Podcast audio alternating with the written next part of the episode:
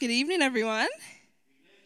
Okay, that was like three of us. Good evening, Paul. Good evening, everyone. Um, oh, hello. Welcome to church this evening. Um, I'm sure it's going to be a great evening. Um, first of all, I've got two lovely helpers, handsome and beautiful. They're just going to hand out to you a piece of paper, um, and I hope I've printed enough but um, I'll explain what that all is, is about. But let's start by praying while that's going on. Jesus, we just thank you for just being such an amazing God. You love us so much, and we're just so blessed that you have invited us into your family, into your house to be your children. And we ask that as I stand up here and, and share your word today, Lord, you will open people's hearts to receive what you have to say, that they will go home with their lives never been the same. Amen. All right, so I'm going to be wrapping up this series um, on peace in our time. And the topic I was giving was the daily peace workout. So I'm not only going to be speaking on everyday peace, I'm going to be doing a bit of Bible study training, which is that sheet of paper that you have in front of you, because I believe firmly that the best way that we can find peace is by having God's word in our heart. And if you don't have God's word in your heart, then you're not going to have peace.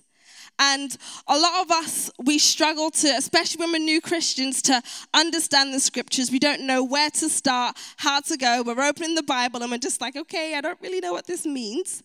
So I thought I'd um, give you guys a few tips on that because that is where peace begins. Peace begins in knowing what God has said, knowing what God has said about you, knowing what God has said about your situation and in the face of a storm and in the face of a mountain, being able to look at your storm and look at that mountain and say, This is what you are, but this is what God says.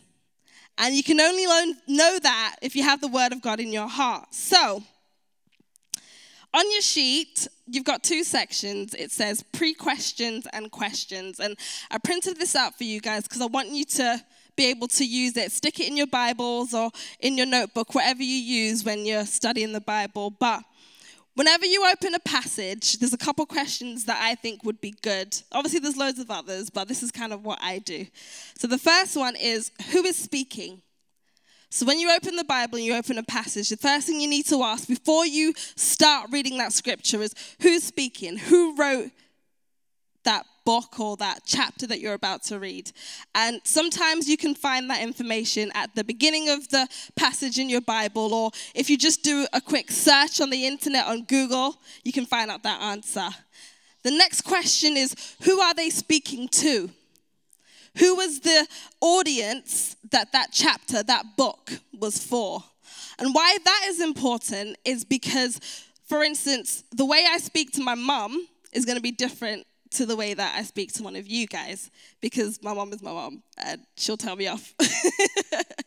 so, the way that you speak to a certain group of people is going to be different from another. And when you understand who they were speaking to, it will help you to understand the story and what's going on. And the third question is what are they talking about? It's so important that we understand the Bible in the context for which it was reason, written. And one of the problems that we have is we take one verse or we don't understand what's going on. So the context can be taken from the chapter or the subsection or the heading that you're about to read. And you can also find it by doing a quick Google search. Praise God for the people who invented Google. and you can ask, like, just type in, what is X chapter about? What is Psalms about? And it will give you a quick summary. So that will help give you a good foundation before you start to read what you're about to read.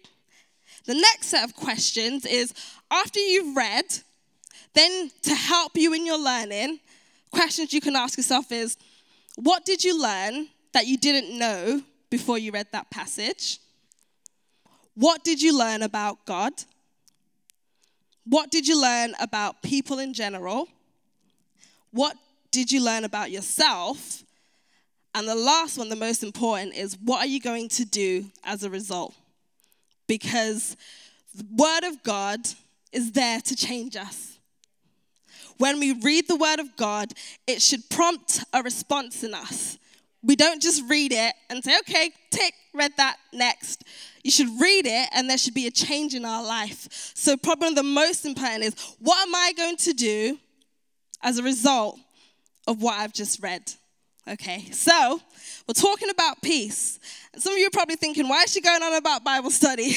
I'm supposed to be talking about peace. But like I said, if you don't have the word of God in your heart, when things happen around you, when anxiety comes, when fear comes, when trials come, when difficulties come, you'll be swayed.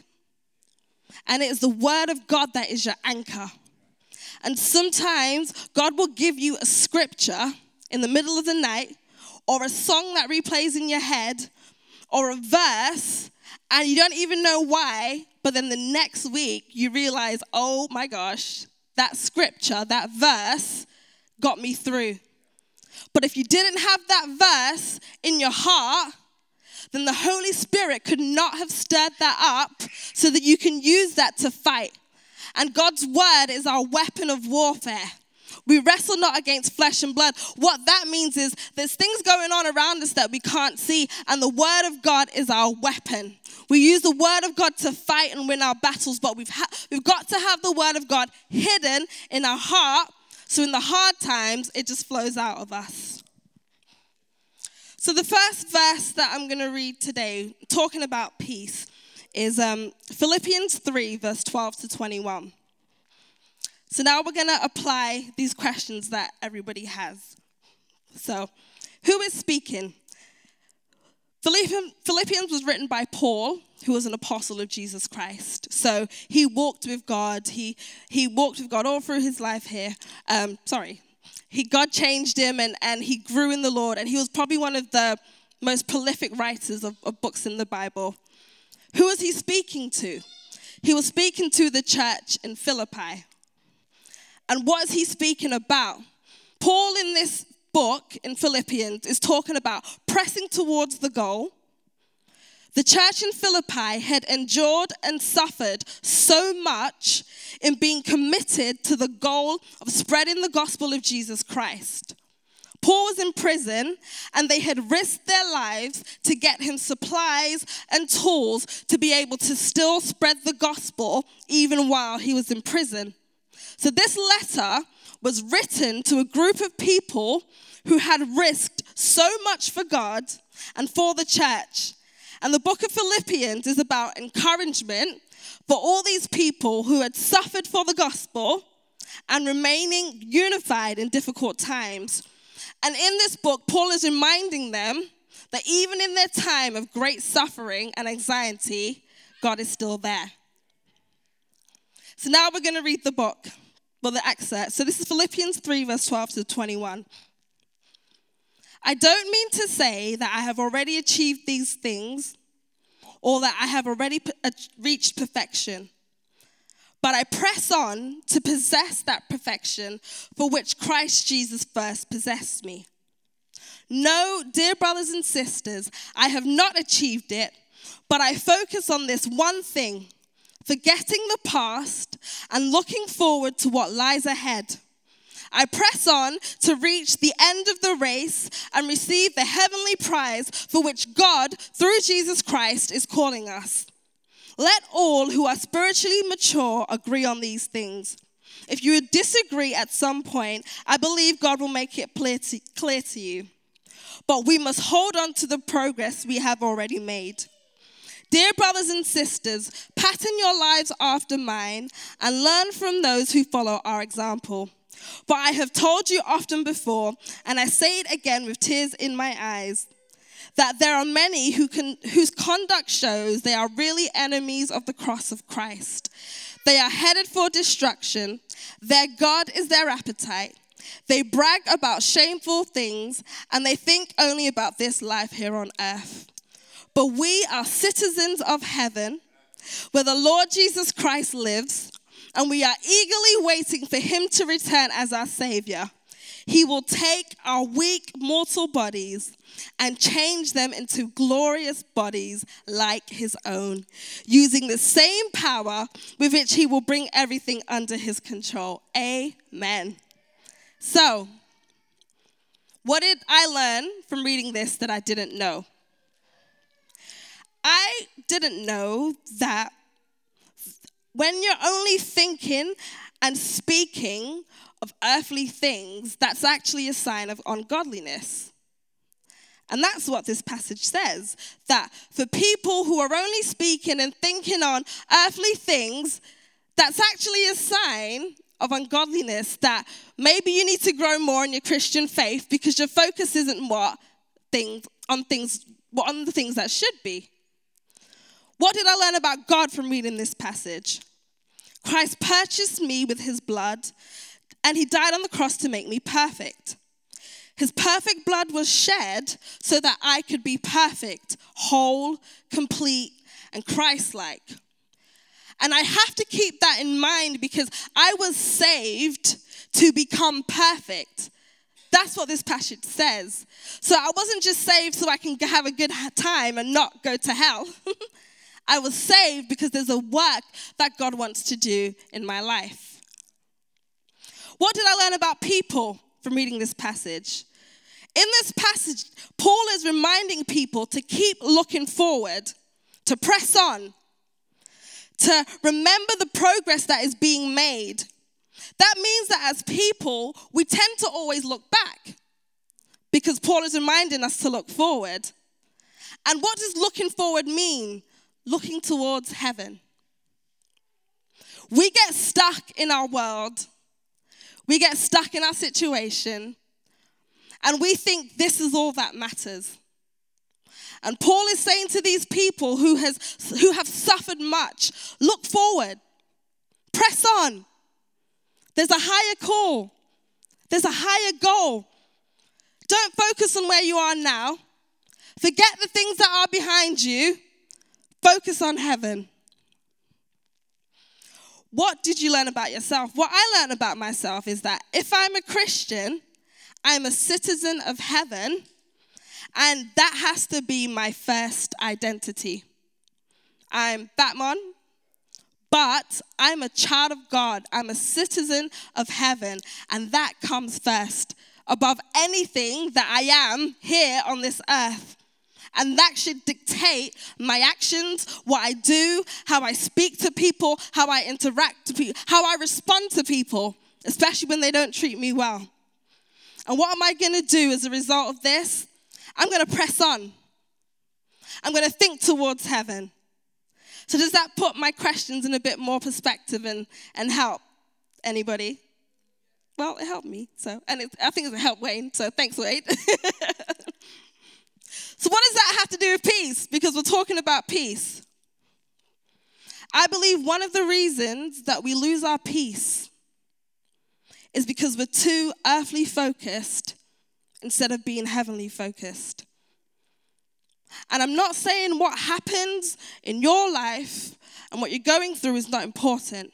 It is important, but it's important in light of heaven anything that you're going through, the Bible tells us it's for God's glory.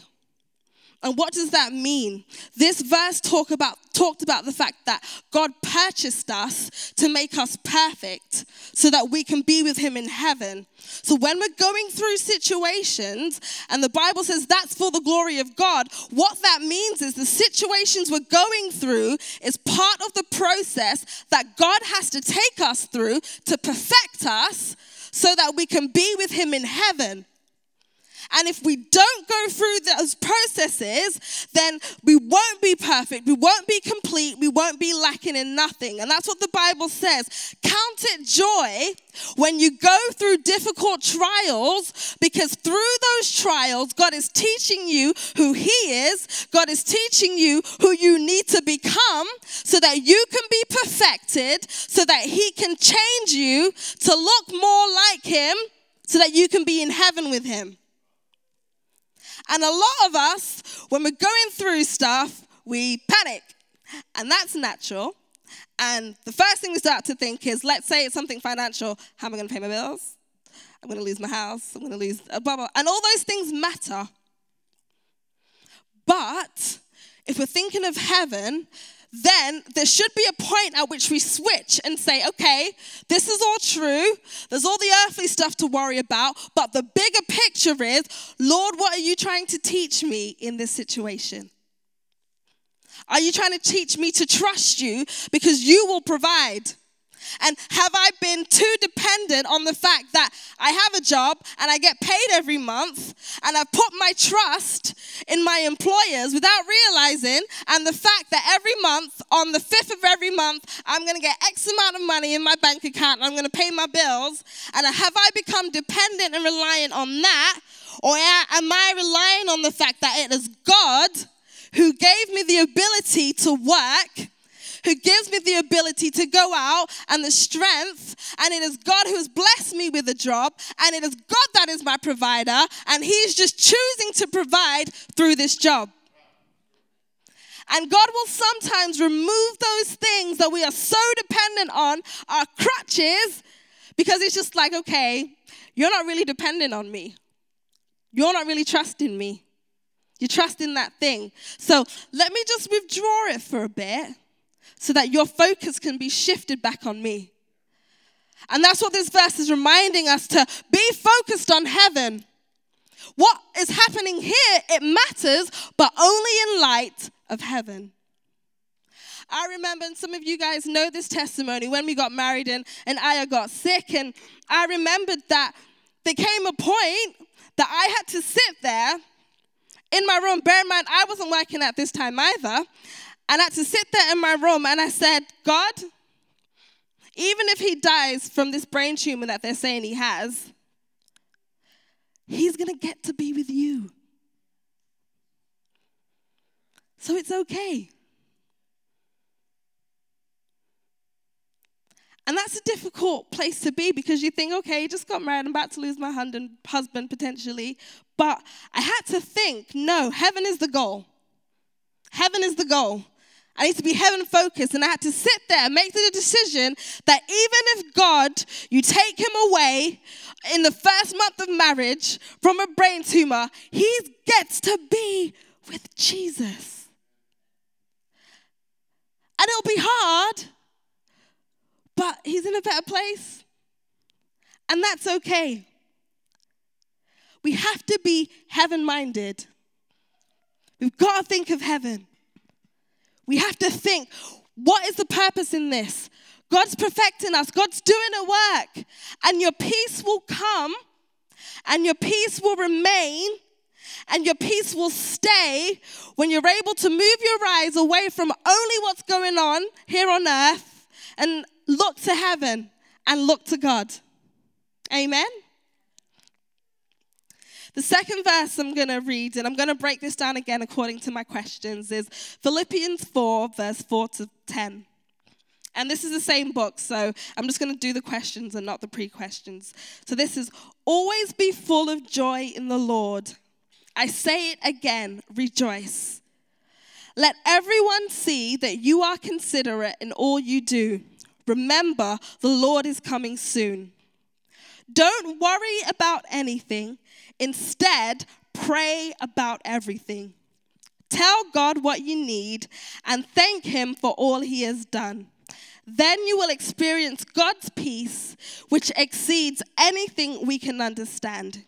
His peace will guard your hearts and minds as you live in Christ Jesus.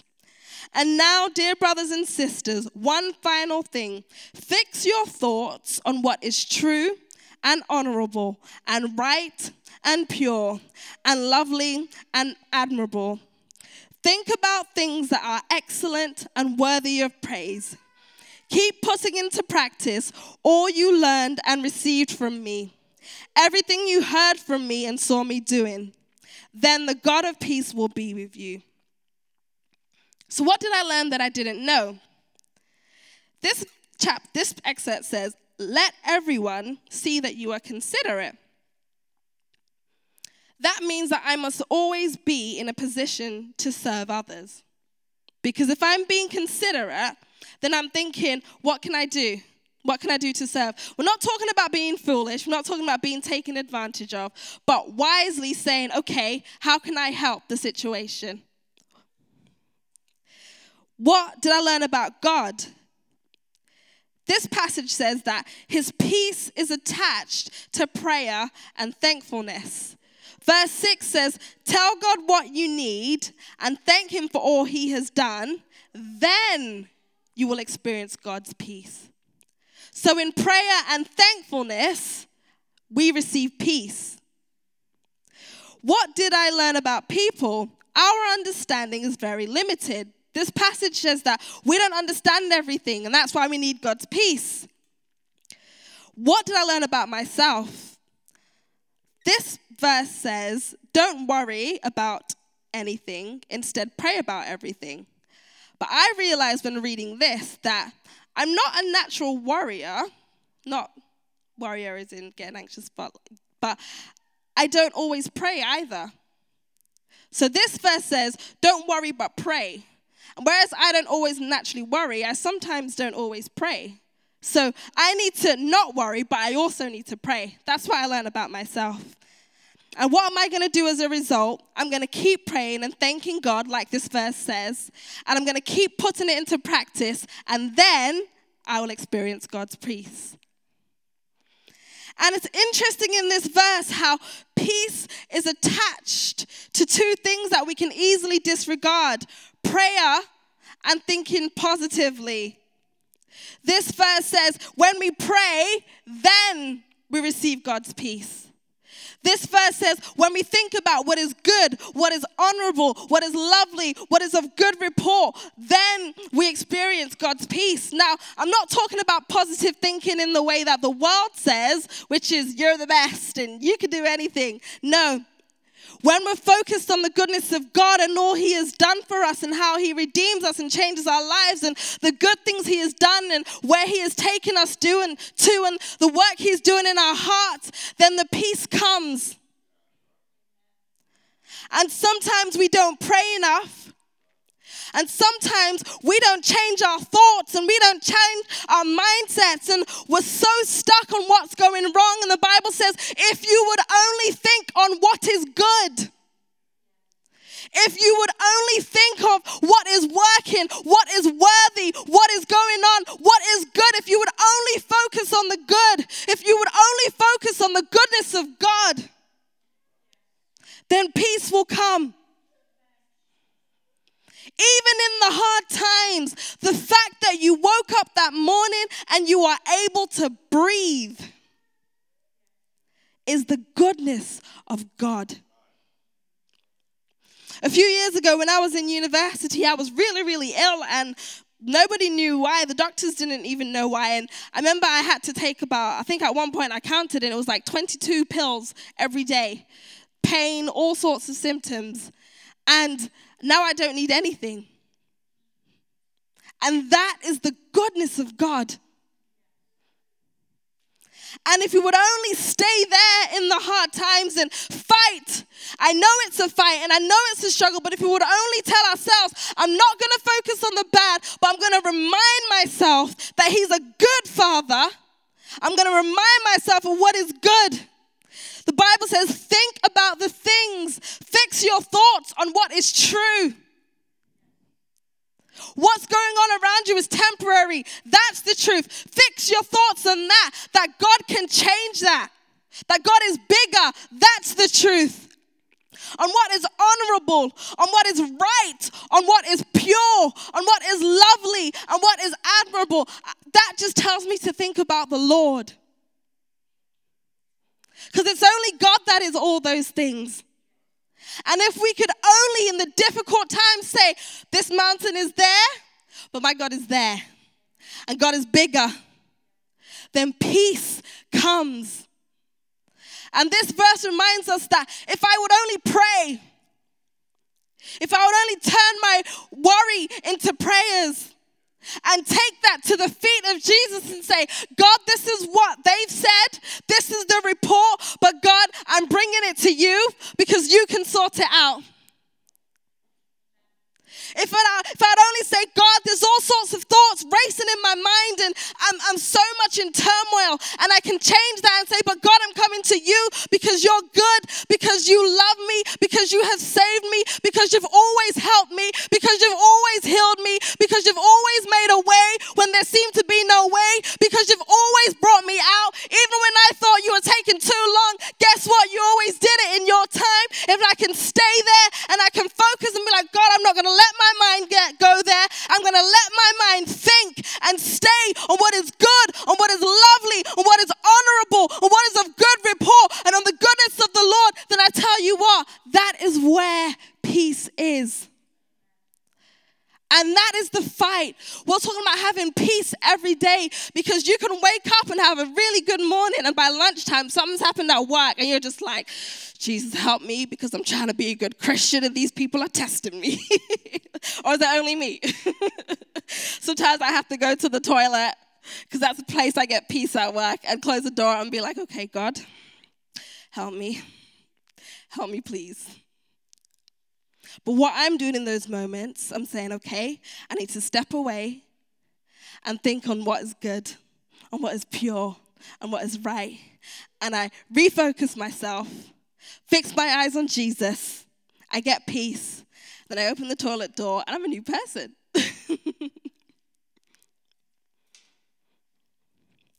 Tony shared a verse this morning, Isaiah 26, verse 3.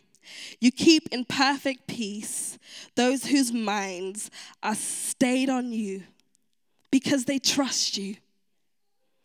When our minds, when our hearts, when our thoughts are fixed on Jesus, we have perfect peace every day.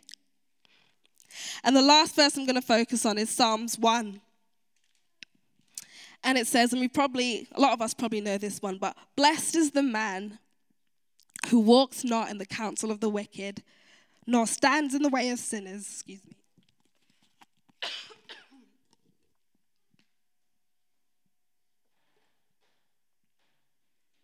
nor sits in the seat of scoffers, but his delight is in the law of the Lord, and he meditates on it day and night. He is like a tree planted by streams of water that yields fruit in its season and its leaves do not wither. In all that he does, he prospers. The wicked are not so, but are like chaff that the wind drives away. Therefore, the wicked will not stand in the judgment, nor sinners in the congregation of the righteous. For the Lord knows the way of the righteous, but the way of the wicked will perish.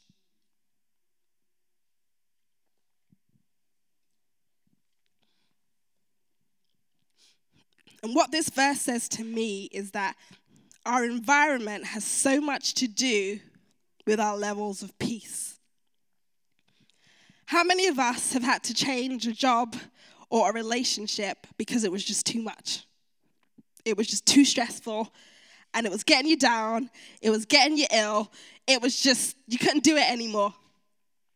And as soon as you left that environment, you were like, Phew you felt like a million tons had been taken off your shoulders. How many of you have not even realized how unhappy you've been until you've left a situation? And all of a sudden something happened and that relationship ended and that job ended and you left and you were just like, oh my gosh, I'm so much happier now. I didn't even realize it. Blessed is the man. That means how happy, how full of joy, how favored by God are you if you don't walk in the way of the wicked, if you're not where you shouldn't be. It says, who does not follow the advice of the wicked, who doesn't do what the world does. You'll be blessed, you'll be at peace if, if you're holy, if you're, like Tony said this morning, once you're saved, peace comes there. But if you don't put yourself back in those situations where the wicked are and you're doing the things, there's no peace when you're in the way of the world.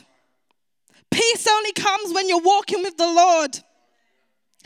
This verse says that he delights, he focuses on the law of the Lord. Are you focusing on God's teaching, on God's guidance, on God's voice? Because that's where peace is. He focuses on it day and night. Are you focusing on God's law day and night? Peace comes by being in the world, but not of the world. Who are you outside of church? When you leave these four walls, are you a different person? Is your life the life of a Christian? Because this verse says that if you don't walk in the way of the world, you're blessed. When you're not following the advice of the world, when you're not doing the things the world does, you're blessed. The Bible likens that to a tree that is planted by streams of water that yields fruit in its season. That to me screams peace. The wicked are not so, it says. They're like chaff that the wind drives away. And what that means is, in the olden days when they used to um, farm wheat, they would put it in a bowl and they'd throw it up in the air, and the bits that were unuseful, called chaff, the wind would just carry it away because it was light and there was no use for it. And the wheat would fall to the bottom, they would catch the wheat. So, what are you? Are you just tossed to and fro by the wind? The wicked are like that. Things happen and it just, that's it, they're just blown around. But the Bible says if you're with the Lord and you're supposed you be where you're supposed to be, there's peace in that. The Bible says the wicked are driven away in are waiting for, for judgment. But those who are with the Lord are at peace, yielding fruit in its season. That also tells me that there is a season that I'm going to bear fruit. And there's going to be a season where I'm not necessarily bearing fruit, but God's doing the work behind the seat the scenes so the fruit will come in its time. No tree bears fruit all the time. There'll be times when there's background stuff going on. The tree still looks green because there's processes going on, but there's no flowers, there's no fruit. But how do we find peace every day? By fixing our eyes on heaven by having a heaven focus. I remember talking with one of my friends a few years ago, and she was saying the biggest thing that she learned by going to church was that she needs to be heaven minded. Because she'd been going to church for years, and it only hit her a bit later on in her faith that she wasn't actually desiring heaven. She wasn't actually thinking of heaven and the fact that this is temporary and the goal is heaven. And when we think, my goal is heaven to be with Jesus, and that is your motivating factor every day, you're thinking, Lord, I want to, how on this time, with this time that you've given me, how are you going to move things and how are you going to direct my path? We're thinking about heaven. We're thinking about sharing God's light because we're going to be with Him with heaven. And this is only temporary. I've only got a short piece of eternity to make an impact on this earth. Then I'm going to be with the Lord. Guess what? Peace comes with that. Peace comes by fixing your eyes, by fixing your thoughts on the good every day every day. Don't let one day go by when you're not thinking, I need to refocus myself and think on the good. God is good. God is holy. God is righteous. That's where peace comes. Peace comes by being in the Word of God, by having the Word of God hidden in your heart, so that when difficult times come, we can go back to the Scriptures and have peace. Peace comes from the daily, hourly, even the minutely focusing on the giver of peace, who is Jesus Christ. He gave it freely to us. There's an old song that says, He is our peace, He has broken down every wall. So cast all your cares on Him because He cares for you. He is our peace, He is our peace. He is the giver of peace. And how we have peace every day is by going to the giver of peace. When my son Gideon gets hungry, he looks for me or his dad because we are the giver of food. and as soon as he sees us with his, his spoon or his bowl or his little pouch of food, he gets excited. He goes, ah, because he's like, yes, I'm going to eat. We are the giver of his food and he knows when he's hungry. He comes to us and all he knows at the, all he knows how to do at the minute is moan. So he comes to us and he starts moaning and he's like, "Okay, I need food." So where do we go every day when we need peace? Do we escape and watch Netflix? Do we escape and start drinking or, or doing other things? Or do we go to the giver of peace who's left us with his peace? We can have peace every day if we focus on heaven and we focus on Jesus. Amen.